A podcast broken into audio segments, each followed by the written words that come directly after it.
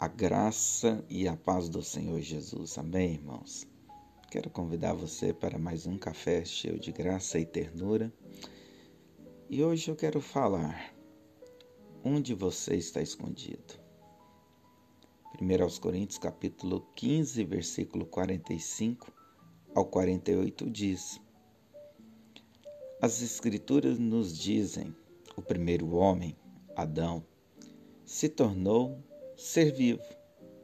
Mas o último Adão é espírito que dá vida. Primeiro vem o corpo natural, depois o corpo espiritual. O primeiro homem foi feito do pó da terra, enquanto o segundo homem veio do céu. Os que são da terra são como o homem terreno, e os que são do céu são como o homem celestial. Nesta manhã, quero que você responda à pergunta que eu tomei como título deste devocional. Mas, antes disso, quero que você medite, medite no comportamento dos dois Adãos, dos dois homens. O primeiro Adão, o primeiro homem criado, ele foi feito do pó da terra e com a sua queda, ele ficou limitado na terra. Contudo, o segundo Adão, que é Cristo, o homem celestial, espírito vivificante, todavia, a partir da queda de Adão, foi despertado o senso do pecado.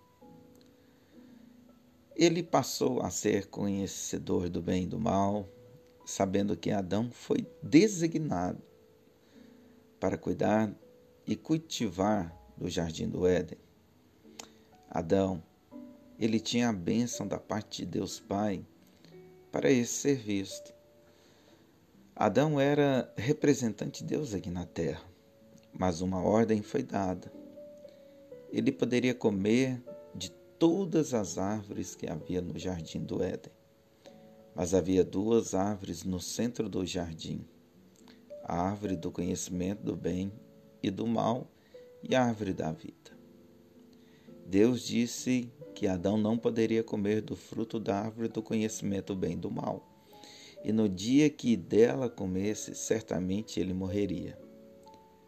Sabemos que Eva comeu e depois ela deu ao seu marido e a partir desse momento, algo aconteceu com Adão que mudou o seu comportamento para com Deus.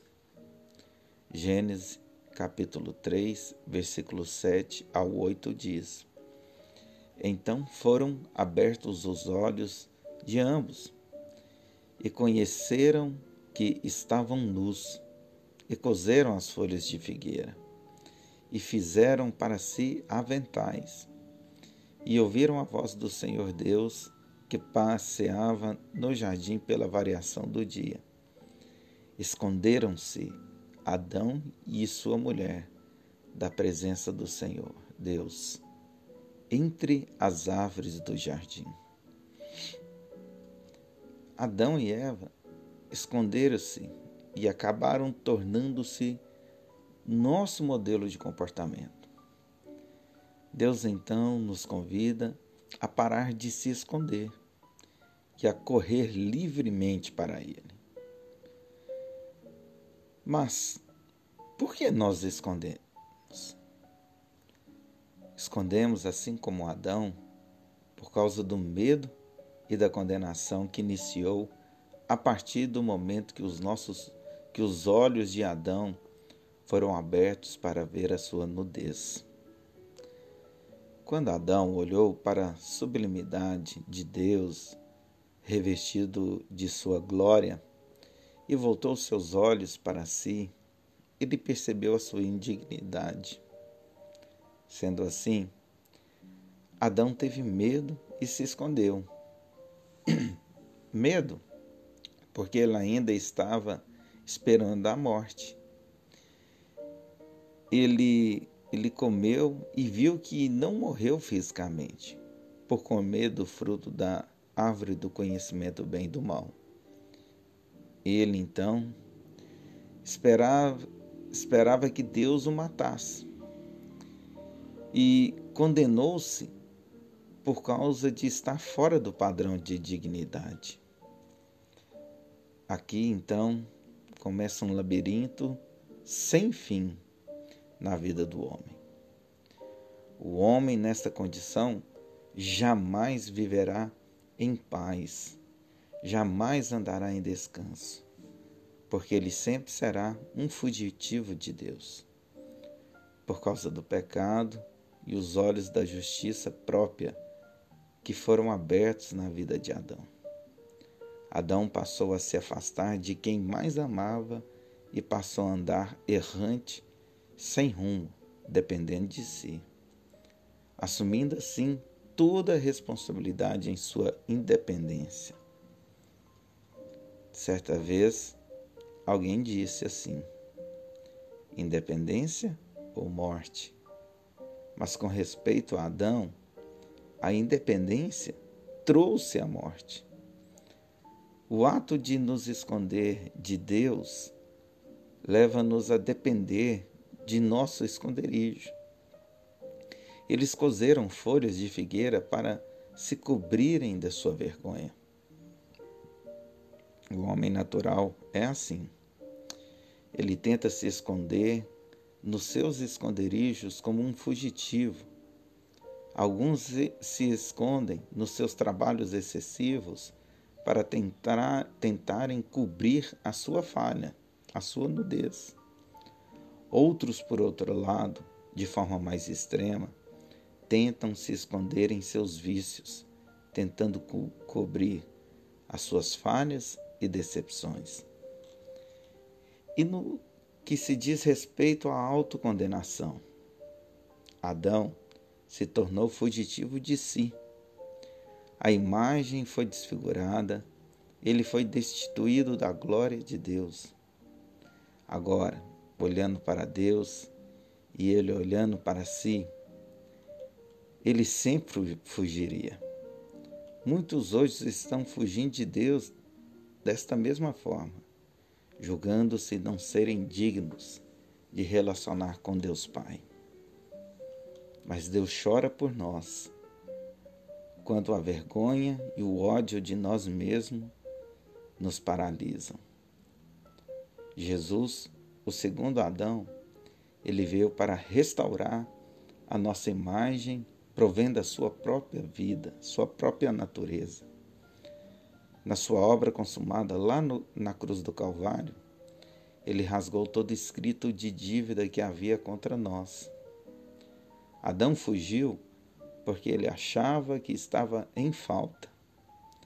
Todavia, eu hoje posso me aproximar de Deus, porque pelo sangue puro e santo de Jesus foi-me inaugurado um caminho ao trono da graça. Hebreus capítulo 10, versículo 19 ao 20 diz: Sendo assim, irmãos, temos plena confiança para entrar no Santo dos Santos mediante o sangue de Jesus, por um novo e vivo caminho que ele nos descortinou por intermédio do véu, isto é, do seu próprio corpo. Hoje não preciso mais ter medo como Adão, porque os meus olhos espirituais foram abertos para ver que tem um Pai celestial que quer cuidar de mim. Ele é por mim. Adão temeu porque ele pensou que Deus viria contra ele. Todavia, olha o que a palavra de Deus nos afirma. Romanos capítulo 8, versículo 31 ao 32 diz: Ao que a que conclusão, pois, chegamos diante desses fatos? Se Deus é por nós, quem será contra nós? aquele que não poupou seu próprio filho, mas o entregou por todos nós, como não nos dará certamente com ele, gratuitamente, todas as demais coisas? Jesus tinha o costume de se refugiar na poderosa presença do nosso Pai Celestial. Assim como Ele, eu e você temos o mesmo acesso ao coração do Pai. Quero desafiar a você a criar em fé uma imagem de fé em seu coração, para você romper esta manhã toda a barreira do medo e da autocondenação. Com respeito a Adão, Deus o chamou para aproximar-se dele. Mas para nós que somos filhos da nova aliança, redimidos pelo sangue do Cordeiro, quero terminar deixando um versículo para você restaurar a imagem de Pai a qual Deus é para nós. Lucas 15, versículo 20 diz: E, levantando-se, foi para o seu pai, e quando ainda estava longe, viu o seu pai, e se moveu de íntima compaixão, e correndo, lançou-lhe ao pescoço e o beijou. Sabe, tem um Deus Pai correndo em sua direção, movido em compaixão, lançando-se ao seu pescoço para abraçá-lo e para beijá-lo com seus beijos de amor.